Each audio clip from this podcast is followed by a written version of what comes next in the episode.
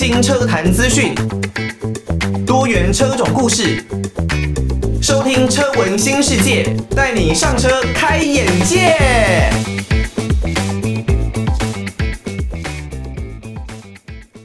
刚刚听到的歌曲是来自于西城男孩 Westlife 的《My Love》的这首歌哦，这首歌呢，大概在两千年那个时候，是一首相当经典的歌曲哦。好，那欢迎大家收听《车闻新世界》，带你上车开眼界。我是主持人艾格哦。刚刚讲到这个西城男孩的《My Love》呢，就让我想到两千年初期，我大概是国小的时候吧，国国小国中，应该是国小左右的一个时间。那那个时候呢，我的爸爸拿了一张专辑给我，那个专辑很厚哦。我的小时候呢，很喜欢这种类似有点厚啦、有点扎实，给我一种很完整、很整体感觉的东西啊。所以呢，看到这张专辑啊，两片 CD 精装版哦，以前呢还有这一类精装版的东西哦，就让我觉得相当的兴奋哦。看到这些很扎实的东西，很开心。那听里面的 CD 呢？我其实也不太知道西城男孩是什么团体啦，那也不太知道里面有什么样的歌，但我就是一直听，一直听，一直听，所以呢，听到这首《My Love》真的是我小时候的回忆。那如果呢，你刚刚没有听到这首歌曲啊，你没有办法在我们的节目上听到歌的，代表呢，你可能是使用 Podcast 的平台来收听我们的节目。那虽然呢没有办法听到歌，不过呢，大家可以到各式的影音平台啦、音乐平台上面去了解这些歌曲哦。那用 Podcast 的好处呢，是你可以针对我们的节目做特定集数的回放。不论呢是你可能对某一些集数没有听清楚，或是有一些内容呢你特别的有兴趣，都可以呢到我们的 Podcast 平台上面，不管你是 Apple Podcast 或是 Spotify，找到我们的车闻新世界，就可以呢针对特定的主题来进行回放。好，那如果呢，大家对于我们的车闻新世界啊有任何的建议，都欢迎可以透过寄信到台北北门邮政一千七百号信箱，台北北门邮政一千七百号信箱，或者呢是以 email 的方式寄到 l i l i 三二九 at m s 四五点 h i n e t 点 n e t l i l i 三二九 at m s 四五点 h i n e t 点 n e t 就可以呢把大家的建议有回馈给我们知道。那又或者您可以透过像我刚刚所说的各大 Podcast 平台的方式，不过目前呢能够留言的就只有 Apple Podcast 而已哦。透过 Apple Podcast 的五星留言，艾格之后呢会在节目当中针对五星的 Podcast 留言呢来公开做一个回复。如果你是透过像 Spotify 这一类的 Podcast 平台的话呢，也可以选择用 Rating 评分的方式。把大家的分数让我知道一下，不过可以的话呢，还是希望大家呢都可以给我一个满分的评价，这对艾格来说是相当大的一个鼓励。好，在这一集的节目呢，我们要来跟大家讲哪一些的车坛新闻呢？在节目的一开始有透过车坛要闻来带大家了解目前车坛上有发生了哪一些的大小事。首先，近期是有一个非常重要的一个消息，那目前的损失呢？有多少还不得而知哦。以目前呢，全世界整个汽车产业的供应链来说，已经是相当的吃紧了。各家的车厂呢，目前可能纷纷的涨价，或者是交车期不断的延后。主要呢，就是因为受到新冠肺炎疫情的影响，那再加上整个人手相当吃紧，然后呢，整个产业线产线没有办法完全的搭上线的一个情况。所以呢，现在各式的车款呢，要顺利的交车，可能都不是这么的容易啊。我相信这也不只是在台湾的现象哦，全世界，然后包括了像在美国啦，甚至是对岸的中国大陆，其实也都类似有这样子的一个情况出现。那近期呢，因为供应链已经吃紧了，各家车厂啊都在不断的加紧赶工，但却传出雪上加霜的消息啊。在海上呢，有一艘满载将近四千辆的汽车，由德国开往北美的货轮呢，在这一个供应链这么吃紧的时间哦，竟然发生失火的意外。目前呢，在大西洋哦，接近葡萄牙属地啊亚速尔群岛附近来漂流。这一艘轮船呢，是巴拿马籍的一个货轮船哦，Felicity S。上面有二十二名的船员，那当然呢，不幸中的大幸啊，是这二十二名的船员都有被葡萄牙的海空军给救起啊，安置呢在当地的一个旅馆。不过这一艘货轮呢，目前都还是在着火的，没有人操作，还在大西洋上面来漂流啊。那这一艘货轮上面呢，装了将近四千辆的汽车。福斯汽车啊，美国分公司发布的内部电子邮件显示哦，船上有三千九百六十五辆福斯旗下的品牌车辆。我们都知道，福斯旗下有很多知名的品牌，像是基本的福斯汽车之外呢，保时捷、兰博基尼都是福斯集团底下的品牌哦。那电子邮件透露啊，货轮上包括了福斯汽车、保时捷、奥迪、兰博基尼这几个品牌呢的车子都有在这一艘货轮上面哦。那保时捷有一位发言人也说啊。目前呢，公司估计啊，大概有一千一百辆的保时捷在船上。至于有几辆兰博基尼在船上呢？兰博基尼这一方面呢，还不愿意进行透露，只表示目前还在跟商船公司联系啊，来了解整个详情。哦，那在现在整个产线如此吃紧的情况下，爆发出这个消息啊，真的也是。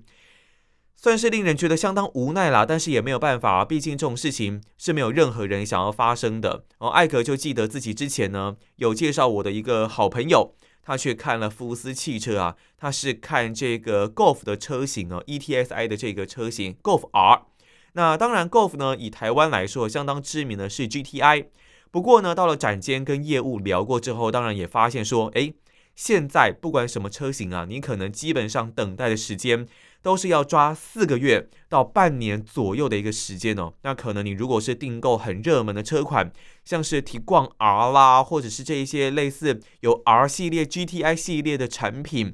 现在要马上交车啊，除非你刚好有要这个颜色，不然呢，要达到你心目中所想要的配备，都还要再等一段的时间。而且现在呢，也因为这样子的一个状况，所以车商之间。他们的价格都踩得相当的硬，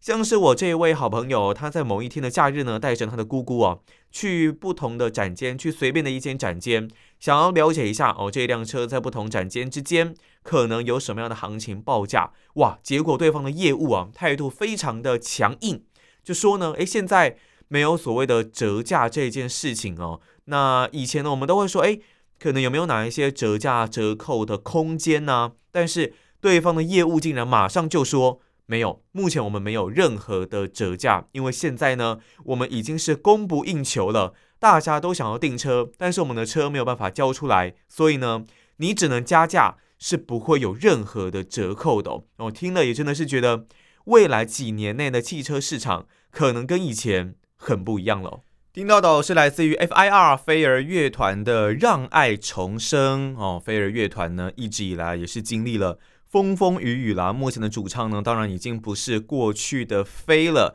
目前的飞呢，就是过去的那一位飞啦。现在呢，是以他的本名詹雯婷继续的在歌坛上出发哦。那最近呢，他也发表了新的专辑啊，在云彩上跳舞，叽叽喳喳。呃，如果大家呢有兴趣，可以去听一下，跟他过去的风格，我觉得稍微有一些的改变，但不变的呢，还是他强大的唱功啊。在今年台湾的跨年晚会上哦，詹雯婷除了有演唱呢他自己的这个新歌之外哦，同时过去的几个招牌歌曲，像是《Lydia》啦，都是他的这个成名作，也有在演唱这个跨年晚会上来进行演唱。听了呢，真的是回忆涌上心头啊，如痴如醉。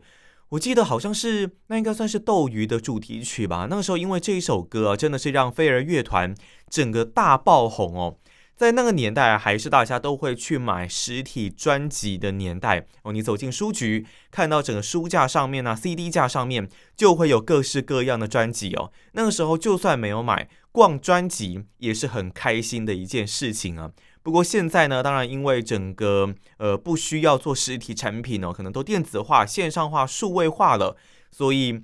以前的这种看 CD、玩 CD 的这种风潮就比较少了一些了。当然目前还是有人在玩啦，就像现在也还是有很多人会去玩那个所谓的呃黑胶唱片啦，那已经是一种不只是为了听音乐而做的活动了，已经是另外一种另类的古典享受哦。好，前一段节目我们有讲到说。有一艘货轮呢，因为在现在供应链吃紧的情况下，竟然在海上啊还发生了失火的意外啊！这真的是雪上加霜的一个消息哦。目前全球的整个车市缺车到底有多紧绷呢？前面我们有讲到说，我有朋友啊在福斯看车，竟然要花大概半年左右的时间才有办法交到车，更不用说在像是铃木啊、Suzuki 的这个 Jimny 停产之前。哦，就有人在去年还是前年下单吧，可能就必须要等待大概两年的时间，才有办法拿到这一辆很复古、外形相当可爱的小型越野车。那目前当然因为在车用晶片缺货，还有整个疫情的影响下，接下来又有可能要缺 LED、缺其他的料件等等。让在美国市场的新车供应呢都出现问题，当然了，也不只是美国的市场，在全球的市场呢，我相信也都是差不多的一个情况了。那目前的情况就是供过于求，所以呢，你变成有一些人会加价的去买车。例如那时候呢，Jimny 在交车的时候啊，很多人因为不想要排队了，原价大概七十六万多的车子，有人可以加价到八十多万、九十多万去买这一辆车。加价买，你才能够快速的把这一辆车拿到自己的手中。像我呃节目之前提过的一位力杰哥嘛，开这个库克利汽车美容的力杰哥，他自己呢就有排队等待的一个情况哦。他有订这个 GR Yaris 嘛，那但是因为很多的媒体啊都是不断的，你也不能说插队啊，只能说厂商愿意让他们提前拿到车子哦，毕竟身份呢比较不一样，但是还是要加价。所以呢，有些人就不断的加价，然后顺序往前推，顺序往前推，就可以呢提早拿到车子。现在这样子加价买车的现象已经成为有一点日常了，所以这也让很多的新车消费者啊，在上个月大概是在一月份左右的一个时间哦，新年式的车子支付的车价都远高于，不能说远高于了，就大概略高于建议售价的一个部分。哦，根据呢美国权威汽车交易网站呢 Admont 的一个说法，有高达八成以上的消费者呢，在一月份为新车支付了超过建议售价的费用。这个网站也说，跟去年的一月份相比啊，这是创纪录的大幅增长。当时呢，也是有受到疫情的影响，但是只有百分之二点八的消费者支付的费用。高于标价，也就是说不到一成诶。那现在已经是有八成的消费者都是支付了比建议零售价的价格还要再高的代价，这是一个相当令人震惊的统计数据啊。这个网站的执行董事就说呢，即便在一年前哦，这也是完全没有办法想象的。但是这种情况呢，是由愿意花更多钱购买需要车辆的富裕消费者所推动的，而且呢。被迫这么做的人，说实在并不在少数啊，因为他们需要交通工具嘛。你上班啊，带小孩，一定是需要交通工具的。所以在想要提早拿到车的情况下，因为有些人可能是一辆车都没有嘛，所以呢，他必须要急着拿到车子。在这样的情况下，他并没有太多的一个选择。那这个网站呢，也将平均的交易价格跟平均的建议零售价来进行比较。发现呢，上个月啊，经销商的平均价格比建议零售价平均来高出了两万的台币左右。其中啊，像是凯迪拉克的一个加价最高哦，因为他们的经销商被发现比标价平均多收了大概新台币十一点二万，哇，这是很夸张的一个幅度诶，比原本你的表定标价还要多了十一万左右的一个价格，这是。令人难以想象的一个数字哦。那我也承认，其实，在这一波疫情当中，有一些车厂真的是不得不啊，有点算是被迫的来提高售价。但是有一些车厂呢，也确实利用了这个机会，想要好好的来捞一笔哦。那第二名呢，比平均建议零售价高的是 Land Rover，平均要加价台币七万左右。接着呢，依序是 Kia 哦，韩国车厂 Kia 哦，还有保时捷啊等排名啊。但其实也不是所有的品牌都是必须要去做加价购的一个动作，像是爱快罗密欧 Alfa Romeo 在美国的经销商呢，就显得稍微正常一点了。他们比平均的新车价格还有大概三千多美金的折扣，诶，也就是说，大概用用台币来换算，可以达到九万台币左右的一个折扣。哇哦！这相当不错的一个折扣啊，那远高于其他的品牌啊，像是 Volvo 啦、BMW 经销商所提供的一些优惠哦。那但是以未来整个市场的状况来说呢，现在我们都说啊，要涨价相当容易啊，但是要降价是很困难的。所以呢，你在现在汽车市场已经是如此的供不应求的一个情况下，就算现在慢慢的让疫情逐渐的消退趋缓，但是你要他们把价格回归到像是疫情前。因为他们一定都说他们的成本上升嘛，制造的成本，不管你是房子啦、车子啦，都会现在都会说哦，他们的制造成本相当高昂，相当的昂贵，所以没有办法再继续回到以前的价格了。如果真的车子的市场要回到像是疫情前的一个平均行情跟价格的话，可能真的要再花上蛮长的一段时间哦。听到的呢是来自于安在魔 For You 的这一首歌曲啊，也是偷心的电视原声带所收录的歌曲。好，前一段节目呢，我们跟大家讲到了，目前呢，在整个世界车坛上面啊，都是相当的畸形的啦。这个现象真的是以前比较少看到的。那各式的车子呢都在缺车，然后呢，你想要买车还必须要加价购。像我前面提到过的 Suzuki 铃木的 Jimny 啊。就是这样子的一个情况哦。现在的 Jimny 呢，更因为停产啊，所以让你现在有拿到车的车主啊，真的是可以当做投资来运用这一辆车啊。因为很多人是希望能够去加价购买这一辆 Suzuki 的 Jimny 哦。这个 Jimny 呢，它的动力其实也就大概一百匹出头啊。然后呢，四速的自排变速箱，在台湾呢是并没有贩售手排的车型啊。整个底盘呢是这种阶梯梯形式的大梁哦，因为主要它的用途就是在越野的场地，所以整辆车呢双门四座的小车设定，又轻又晃，在高速公路上面是绝对没有办法，很难开在内线车道。你的加速性能呢，跟你整个稳定性都是会差其他车子一截啊。那整个过弯的性能就更不用说了，它的真正的主战场。就是在越野，在非铺装路面才是它的最主要发挥的一个地方。但是当然，很多人会因为它可爱的外形来去购买它哦。不过也有不少人确实也因为这样而产生后悔啊，就觉得哇，我买来也不是说每天在 off road 啊，每天在那边越野啊，我其实还是有很多上班的一个需求，但是。这一辆车如果每天开，有的时候真的是很晃，然后加速的稳定性也不好，开在高速公路上可能会怕，因此呢，选择把这辆车脱手啊。哦，我在大概去年底左右的时候，有几个朋友他们有 Jimny 哦，那他们是第一批交车的 Jimny 车主，后来呢，他们有决定要把车给卖掉，其中呢，就一位朋友啊，他当年呃，他当初大概是花了像我前面所说的。七十六万左右买到了这一辆车，但是他竟然开价一百万出头，一百多万，快要一百一十万哦，还有人愿意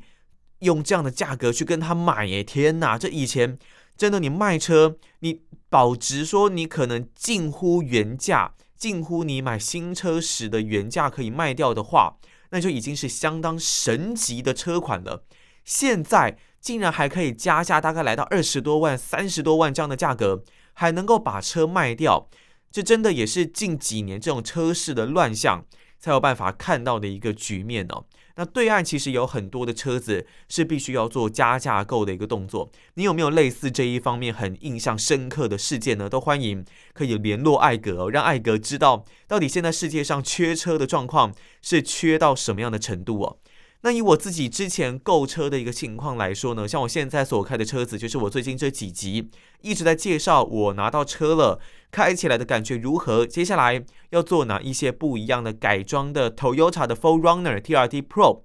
以我当时呢所买的价格，大概是落在两百八十五万左右的一个价格了。那这一辆车，如果现在你要买新年式的车子，二零二二年式的车子的话，那 TRD Pro 的版本大概都是要拉到三百二十万左右的一个价格，所以其实才过了一个年份哦。那 for Runner 也还没有大改款，它不像 Toyota 新出的 Sequoia，它有相当大的一个改款的幅度，那也是全尺寸的一个休旅车。呃，for Runner 目前是还没有这样子的一个消息啦，就我目前所知，所以呢，Sequoia 涨价是可以合理的预期啦。毕竟它在今年夏天要推出新款式的车子，新款的车子比较贵，OK 可以理解。但是 4Runner 也还没有大改款啊，却价格就已经拉得这么高了。说实在，真的让蛮多这种亚洲的消费者却步哦。毕竟呢，它如果在美国、北美地区的一个定位，你用它大概五万美金来进行换算，就大概可以台币抓在一百五十万左右吧。但是来到台湾卖呢，却是整个价格翻倍，哇！这也确实是现在这几年呢比较会出现的一个状况。好，那接下来呢，就来跟大家稍微分享一下我的 4Runner 目前呢大概是有经过了哪一些的改装。首先呢，在一开始啊拿到车，我最先来进行的改装就是所谓的。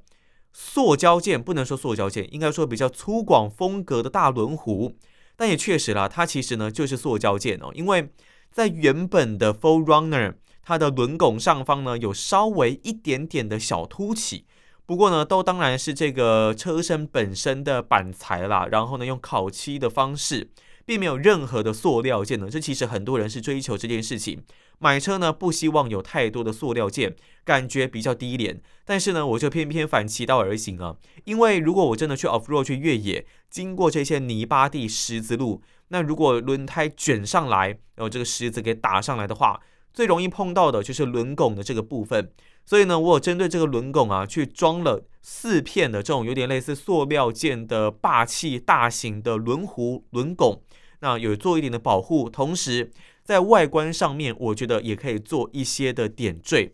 那我觉得像 Full Runner TRD Pro，它的车侧也是有标配这车侧的一个踏板。这个踏板呢，刚好因为它也是比较偏塑料的一个颜色，那跟四周的这个大轮毂呢，就形成了一种我觉得还蛮不错的一个搭配啊。再搭配上它原本的这个 Nitto 的 AT 胎啊，全地形的轮胎。有一些颗粒，但是呢，也可以在公路上面行驶的风格，跟这一些的素材呢相比起来，融合起来，我觉得是相当映衬的。好，那在车头的部分呢，其实我也有先稍微做了一点点的点缀跟改装，目前呢还没有进入到保险杆的部分，前保杆我还没有来进行太多的一些动作，但是因为它的车头呢是有网状的格栅。在 Toyota 这几个大字哦，T O Y O T A 横杠的上方，也是网状的这个水箱护罩的前头。那它的网状呢，在某一排哦，一排大概是有六孔，